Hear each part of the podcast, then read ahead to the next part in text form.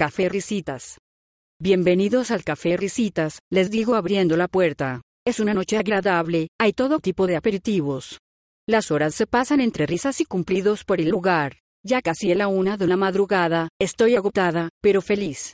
Todos comienzan a marcharse ya. Eduardo lleva a mamá, papá y Paulina, a casa de ellos, Sofía y Joaquín a su casa, sí, Sofía se queda en casa de mi hermano. Eduardo regresa por Emma y por mí, llegamos a casa. Me desmaquillo, me quito el vestido y me meto en la cama. Los días pasan, el café tiene bastantes clientes, muchos jóvenes que estudian aquí cerca en el liceo. Un mes, desde que abrí el local. Todo marcha como esperaba, excepto por la gripe que desde hace 10 días me tiene en cama. Tuve que dejar a Emma a cargo de todo. Es jueves, y ya se está yendo, casi oscurece y Emma regresa. Hola tía. Hola. ¿Cómo te fue? Bien, por cierto, hay un hombre que ha estado yendo todos los días al café y me observa demasiado. ¿Y quién es? No lo sé, pero me incomoda. Pregúntale por qué te observa tanto, pero hazlo de una forma divertida, que no note que te intimida. No sé, dile que lo podrías denunciar por acoso visual, jaja. Eso no existe.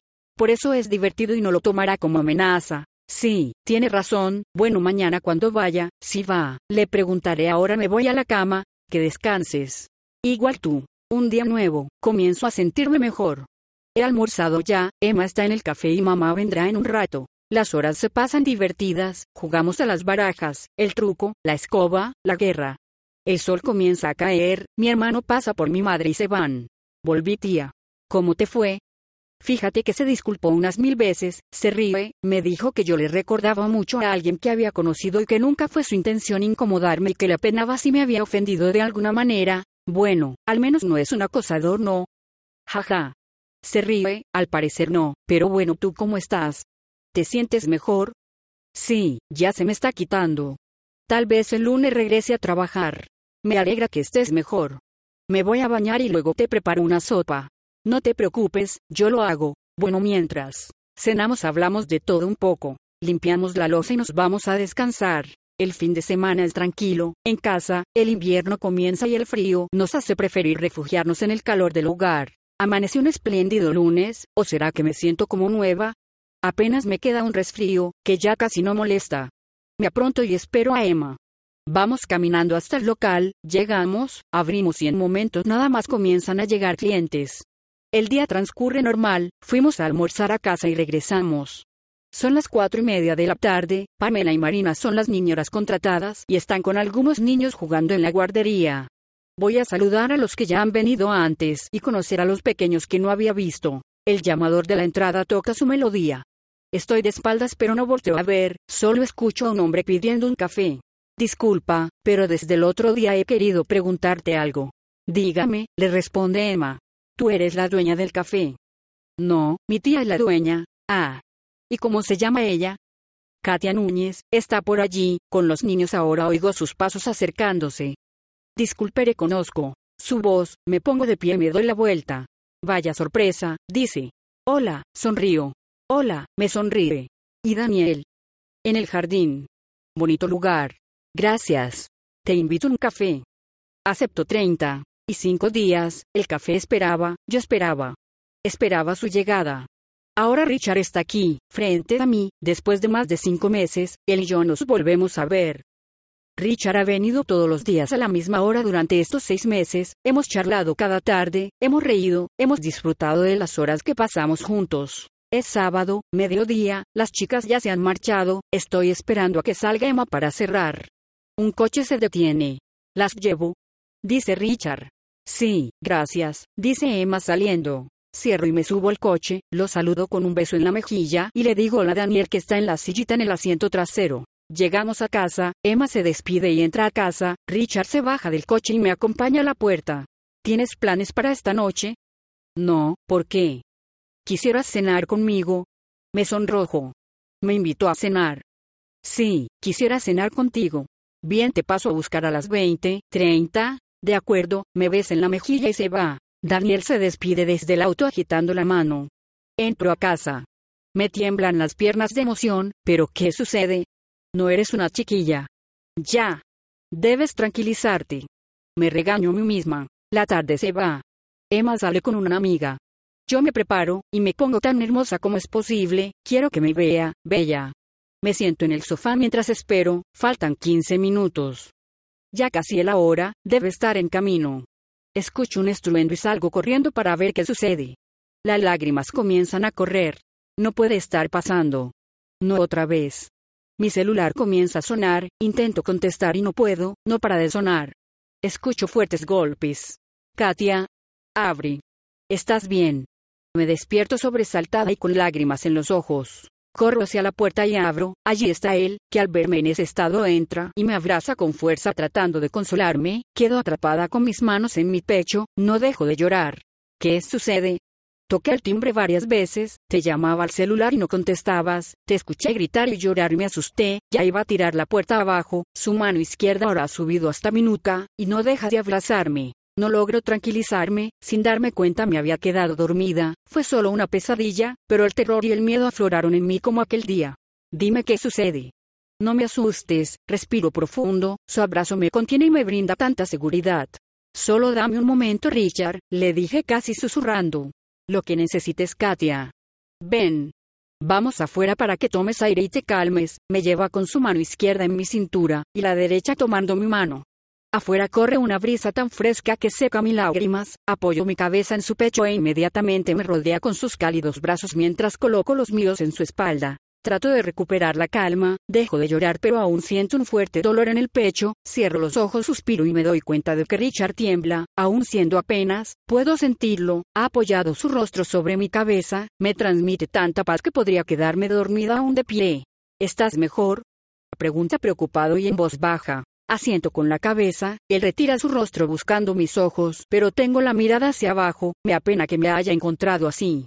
Su cuerpo se aleja de mí unos centímetros, su mano izquierda se queda en la zona baja de mi espalda, me toma de la barbilla con su mano derecha y levanta con delicadeza mi rostro, nuestras miradas se encuentran, él se acerca despacio, sus labios se juntan con los míos, me besa.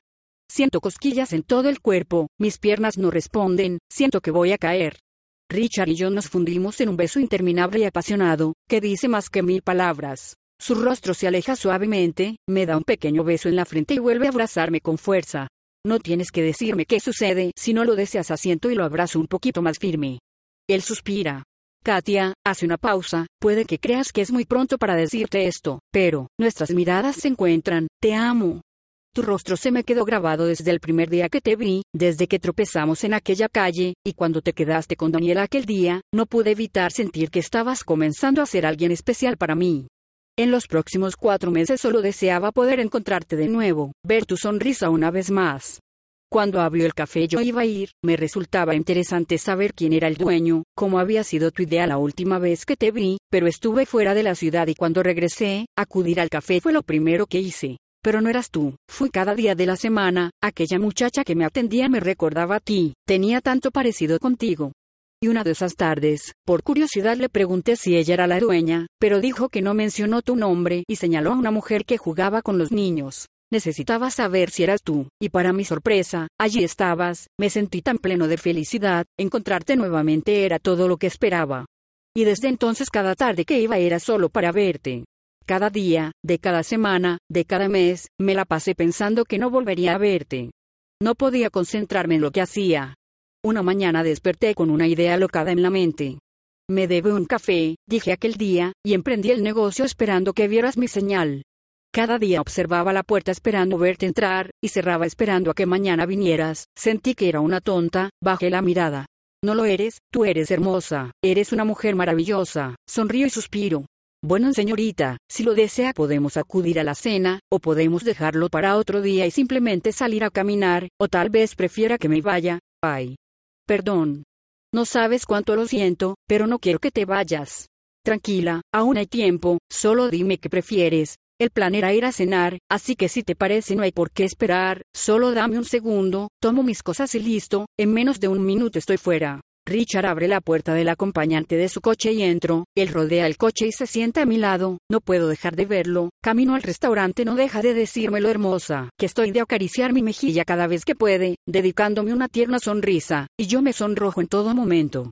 Llega Moses, el restaurante que queda cerca del puerto. El lugar está vacío y en medio del salón una mesa para dos, una vela torneada de color rojo y con una base de pequeñas rosas hacen de centro de mesa, el mantel blanco y el rojo lucen impecable, las servilletas rojas a cada lado de los platos dobladas formando una flor, los platos blancos, y las copas, todo está perfecto. Richard retira una silla para que yo tome asiento y así lo hago. Frente a mí se sienta él, inmediatamente viene un mozo y nos ofrece algo de beber. Solo agua, respondemos al unísono y sonreímos. Nos trae el agua y nos dice que en un momento estará lista la cena. Me tomé el atrevimiento de elegir el menú con anticipación, quería sorprenderte. Está bien, descuida y griega. Sorpréndeme. Le sonrío y él responde con otra sonrisa. La cena estuvo deliciosa, le digo al retirarnos. Me alegra que te haya gustado. ¿Es temprano? ¿Quieres ir a algún lugar? Sería lindo caminar un rato. Lo que desees mientras. Caminamos a la orilla cerca del agua, hablamos de él, de su divorcio, me cuenta que Daniel no lleva su sangre, pero ese siempre será su hijo. Cuando se casó con Irene, era feliz, todo iba bien, excepto por algo, Irene no quedaba embarazada. Ella no quería ir al médico, pero Richard pidió un turno para que ambos vieran a uno. Irene se negó y no lo acompañó. Cuando Richard estaba pidiéndole a su doctor que le hicieran un examen, este le dijo que no era necesario. El médico estaba leyendo el historial clínico de Irene, y encontró un documento donde se constaba una histerectomía, una operación, en la que, a la edad de 12 años, debieron extraerle el útero y los ovarios. Cuando Irene apenas comenzaba a tener su periodo menstrual, el sangrado de este no cesaba, siguió diversos tratamientos sin que dieran efecto, debían actuar rápido, si seguía perdiendo sangre, no viviría. Richard no lo sabía, se enfureció con ella porque algo así, tendría que habérselo dicho, pero comprendió que era suficiente con el dolor que pudo sentir ese día donde sus esperanzas de ser madre algún día, se esfumaron para siempre. Él jamás le reprochó que se lo hubiera ocultado y se compadeció. La convenció de adoptar un niño, cuando fueron a un centro para niños huérfanos, antes de entrar se encontraron con una joven mujer que iba saliendo, todo su cuerpo mostraba cansancio y debilidad. Richard llegó justo a tiempo cuando esta mujer tropezó al bajar los escalones de la entrada. Sin más, se marchó. Hablando con la directora del lugar, explicándole su situación. Ella les dijo que los trámites de adopción eran largos y complicados, pero que había una mujer embarazada, que estaba sola y que no le quedaba mucho tiempo de vida debido a una enfermedad que tenía, y daría a su bebé en adopción al nacer. Richard se comunicó con ella y desde ese momento la acogieron en su hogar. Ella firmó un documento donde cedía la custodia de su hijo a Richard e Irene. Cada día de su embarazo fue una lucha, pero los futuros papás de Daniel estuvieron ahí, apoyándola hasta que una semana después del nacimiento, esa joven falleció. El papeleo no demoró, ya que la propia madre del niño había dejado firmado que ellos se quedarán con el pequeño. Pero después de los primeros siete meses todo comenzó a cambiar, Irene cambió, la madre que era para Daniel, comenzó a odiarlo, e ignorarlo. Richard no soportaba la situación, tenía que llevarse a Daniel lejos de ella cuando se iba a trabajar. La mayor parte del tiempo lo cuidaba su hermana Ana. Luego vino el divorcio, Irene quería dar a Daniel en adopción pero Richard era su padre y el juez le cedió la custodia a él. ¿Por qué Irene cambió? Le pregunto. Fue un trastorno, un desorden en su personalidad, ella tuvo que enfrentar el hecho de que jamás daría a luz un hijo, siendo casi una niña, tuvo tratamientos psicológicos, todo parecía haber evolucionado a la perfección, pero cuando llegó Daniel, ella comenzó a luchar consigo misma, quería amarlo pero él no era su hijo, no era su hijo. Eso desencadenó todo. Y recibió atención, Sí, ella actuaba normal, como si nada ocurriera, pero lo veía y ya no era ella. Estuvo en tratamiento un año, Comenzó a odiarme porque protegía a mi hijo y exigió el divorcio. Debido a que los médicos constataron que ella estaba en pleno uso de sus facultades mentales no hubo inconvenientes. Vaya, me he quedado, sorprendida. No, desconcertada, esa es la palabra. Son las 22:30. Tenía pensado que tal vez podríamos ver una película en mi casa o quieres que te lleve a la tuya. Me agrada la primera opción, regresamos al coche y vamos a su casa. Ya sentados en su sofá, enciende el televisor y coloca un CD. Estamos mirando la casa del lago, él me abraza y yo me recuesto sobre su hombre. Cuando Alex y Kate están bailando y se besan nosotros también comenzamos a besarnos, me dejo caer hacia atrás y Richard me pregunta si estoy segura. Asiento con la cabeza y terminamos en su dormitorio. Lo miro, dormido a mi lado, me visto y salgo, tomo un taxi a la cuadra y me lleva a casa. Amanece, ha pasado una semana. Toc toc. Tocan a la puerta de mi dormitorio, tía. ¿Estás despierta? Dice Emma abriendo apenas la puerta. Pásale respondo. ¿Irás al café hoy? No estoy de ánimo. Se te echa de menos allá, muchos preguntan por ti. No puedo ir, Emma, le digo con resignación. ¿Por qué no? Ay, Emma. Solo sabía que su nombre Richard, y al abrir el café me ilusionaba la posibilidad de volver a verlo. Y así fue. Pero ahora, no lo sé, ¿qué es lo que no sabes? No sé si es para mí, no lo sabrás si no te da la oportunidad de averiguarlo. Tengo miedo de enamorarme. Es solo eso. Sí. No te creo. ¿Qué quieres decir? Quiero que me diga la verdad, tía. No es miedo enamorarte, ya estás enganchadísima con él, cada vez que lo ves, por poco no corres a besarlo, aún en la mejilla. Se nota de lejos que estás muy enamorada, muy enamorada, la habitación queda en silencio y su mirada, esperando una respuesta, me obliga a confesar. Tengo miedo de perderlo, como perdí a Mateo rompí en llanto. Le conté de la pesadilla. Eso no pasará, me abraza. No lo sabes. Bueno, tú tampoco. Y no puedes seguir así, deberías hablar con él, está preocupado, va todos los días al café a preguntar por ti, que cómo estás. Dijo que te ha llamado, que ha venido y que no respondes. Está loco por ti, no dudes que un día de estos tire la puerta abajo, me lo ha dicho, está desesperado. Cree que es su culpa, que tal vez te hizo daño de alguna forma y quiere que lo perdones, está dispuesto a todo por ti. Él no hizo nada malo. Pero no lo sabe, debes decírselo, no puedo, creerá que estoy loca, no lo hará. Debes pensarlo, me da un beso en la frente, ya me voy a trabajar, levántate, date un baño y come algo, o tendré que llamar un médico. Tranquila, lo haré.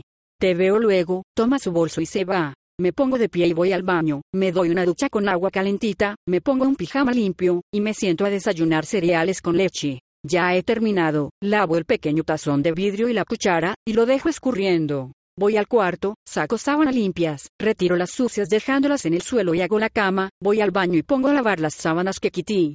Regreso al cuarto, saco una frazada y me acuesto tapándome con ella. En eso tocan a la puerta, varias veces, pero no acudo a abrir, mi celular comienza a sonar y en la pantalla aparece Richard llamando, lo pongo en silencio y me tapo la cabeza con la almohada. Sigue tocando a la puerta. Han pasado unos segundos y ya no se oye nada. Katia, cariño, eh Richard, se recuesta en la cama a mi lado abrazándome. ¿Cómo entraste? Le digo sin preocuparme por ello. MMM digamos que alguien olvidó cerrar la puerta, no deberías estar aquí. No quieres que esté aquí. Hace una pausa pero no respondo, si quieres que me vaya solo dímelo, nos quedamos en silencio un momento, perdóname por lo que te haya hecho, nunca ha sido mi intención lastimarte, no eres tú. ¿Quieres hablar? Espía debajo de la almohada un par de segundos y me la quita de encima. Me siento en la cama y él hace lo mismo. ¿Por dónde empiezo? Solo tú puedes saberlo, me dice con una mirada comprensiva. Hace cuatro años y medio, tuve un novio, se llamaba Mateo. Suspiro mientras flexiono mis piernas y la rodeo con mis brazos. Intento no llorar, pero las lágrimas en mis ojos están a punto de desbordarse. Una tarde me pidió matrimonio, estaba nervioso y emocionado. Las palabras se le escaparon. Su plan era pedírmelo en la cena de esa noche. No me dejó responderle y me dijo que pasaría por mí más tarde. Ya casi era la hora la que había quedado en pasar a recogerme y sentí ese horrible estruendo. Tan solo a dos cuadras antes de llegar a casa, estaba su coche, trago saliva y aprieto mi cabeza contra las rodillas, corrí tan rápido como pude. Punto murió en mis brazos y con el anillo de compromiso en su mano, mis lágrimas se derraman. Richard me abraza. Me llevó mucho tiempo superarlo. Entiendo. Deberías irte, ya no quiero hablar. No quiero dejarte. No puedo estar contigo, lo siento, me acuesto dándole la espalda y él intenta abrazarme, no. Déjame sola. Richard, no regreses por mí, no vuelvas a buscarme, se aleja y un momento más tarde escucho la puerta cerrándose. Giro quedando boca arriba y dejo caer tantas lágrimas como mis ojos pueden soportar, lloro hasta quedarme dormida. Me despierto al escuchar la puerta golpearse. Tía. Volví, dice tocando la puerta de mi cuarto, ¿puedo pasar? Sí, adelante Emma. ¿Qué sucede? Mírate, tiene los ojos hinchados, se sienta junto a mí. Vino Richard, le digo y sonríe, lo sé. Le conté lo de Mateo. ¿Y? No pude decirle lo que siento y que tengo miedo de perderlo. Solo le dije que se fuera y no regresara. Tía. Me dice con un tono rezongón, lo siento, es tu decisión y no debo meter mis narices en los asuntos de los demás. Está bien. Por un momento creí tener el valor, pero hablarle de Mateo me hizo dudar, ¿Dudar? ¿De qué? De si realmente estaré lista algún día para tener una relación con alguien. No sé qué decirte, me abraza. Solo quiero olvidarlo. Hacer de cuenta que nunca pasó. Si crees que es lo mejor, en este momento me cuesta pensar claramente, entonces no pienses si ven a almorzar. Traje la comida hecha así que vamos antes de que se enfríe me levanto, voy al baño, me lavo la cara y quedo mirándome al espejo un momento. Estoy fatal. Voy a la cocina y Emma ya ha servido en dos platos, papas fritas y milanesa, sobre la mesa hay ketchup, mayonesa, y una jarra con agua. Me siento frente a ella y comenzamos a comer. El silencio me pone un poco tensa y no puedo comer. ¿Cómo te fue hoy? Bien, como ya sabes en la mañana está más tranquilo, solo fueron algunos chicos de secundaria y una que otra madre queriendo relajarse un momento de la rutina. Es normal. ¿Tienes pensado regresar algún día? Tal vez mañana. ¿En serio? Pregunta sorprendida. Necesito distraerme, solo espero que él no vaya por allá, terminamos de comer, Emma se regresa al café y yo me siento en el sofá a ver la tele.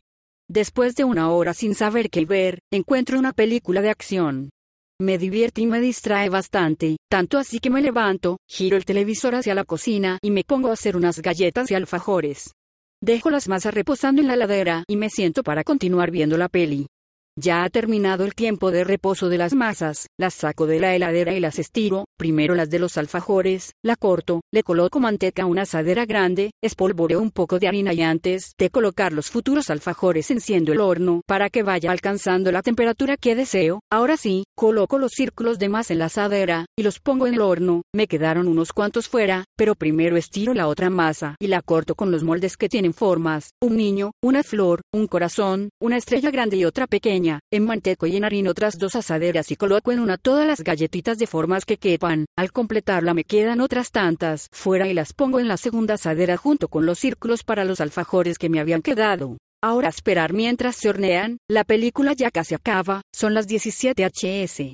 El aroma a galletas se comienza a sentir, camino hacia el horno y echo un vistazo, ya casi están listas, busco una rejilla donde colocarlas para que se enfríen y regreso al horno, ahora sí, ya están perfectas, retiro la asadera del horno y coloco la que tiene mitad de círculos y mitad de galletitas con formas.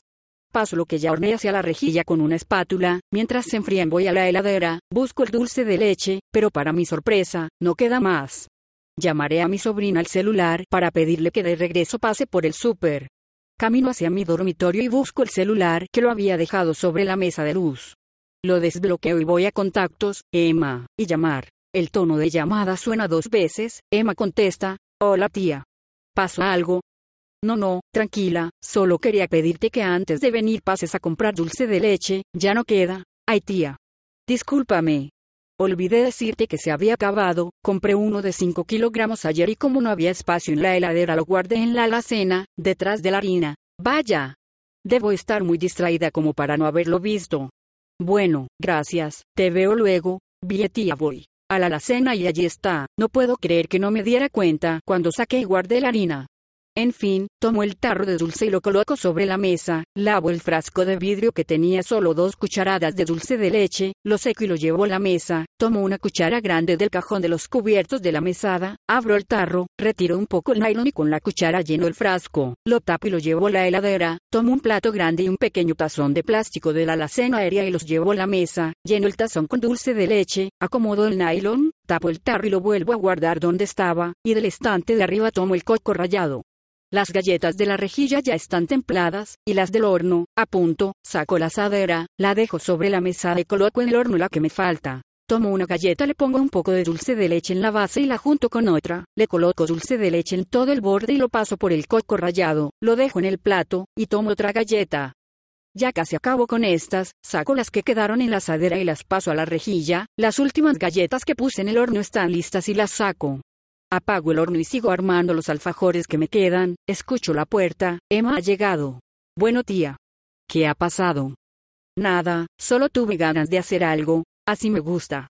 Pero deberías cambiarte, ¿no te parece? Has estado de pijama todo el día. Me miro. Oh. Ja ja ja. Se ríe. No te burles. Bueno, no importa, ¿puedo? Dice señalando los alfajores. Claro que sí, ambas tomamos uno. MMM, ya los extrañaba, están buenísimos. Solo sonrío y busco dos jarras de café. Te preparo un café. Ay sí, por favor, se sienta junto a la mesa, tía. Sí. Los cafés saben bien, pero les falta algo. Cuando los preparas tú saben mucho mejor, los clientes me han preguntado por ti que cuando volverás. Les dije que tenías asuntos que resolver y que volverías en cuanto acabarás. Hiciste bien, sirvo el café para cada una y los llevo a la mesa, tomo asiento frente a Emma. Doy un pequeño sorbo, y quédate tranquila que mañana regreso. Entonces es un hecho. Sí, en el almuerzo te dije que lo haría. No, dijiste que tal vez.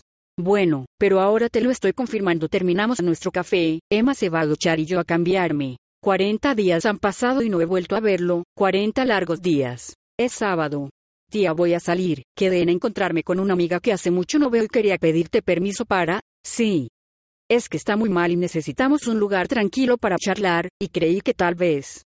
¿Quieres ir al café? Le interrumpo. Sí, pero solo si estás de acuerdo, no te preocupes, vayan, hago una pausa, pero no se coman todos mis pasteles, le digo sería. Claro. Es broma. Me reí y ella sonrió aliviada. Bueno, voy a ducharme en. Una hora está lista. Luce bonita, con un vestido azul al cuerpo pero nada atrevido. Ya me voy. Diviértanse un. Taxi la espera afuera. Oh. Emma olvidó su celular, salgo rápido pero ya se ha marchado. Regreso adentro y en eso su celular comienza a sonar. En la pantalla aparece SMS Richard, Richard. Digo en voz alta. No puedo leer mensajes ajenos. No soy así. Han pasado cinco minutos, he mirado el celular como cien veces. La intriga me está matando. Y al final la curiosidad pudo más y le di abrir al SMS. ¿Vienes? Mi hermano cuidará de Daniel esta noche, ¿qué? No puede ser. Emma y Richard. Cada pensamiento e imagen que se dibuja en mi mente me destroza el alma. Comienzo a llorar. No quiero creer que mi propia sobrina me esté haciendo esto. Camino dando círculos por toda la casa, no sé qué hacer.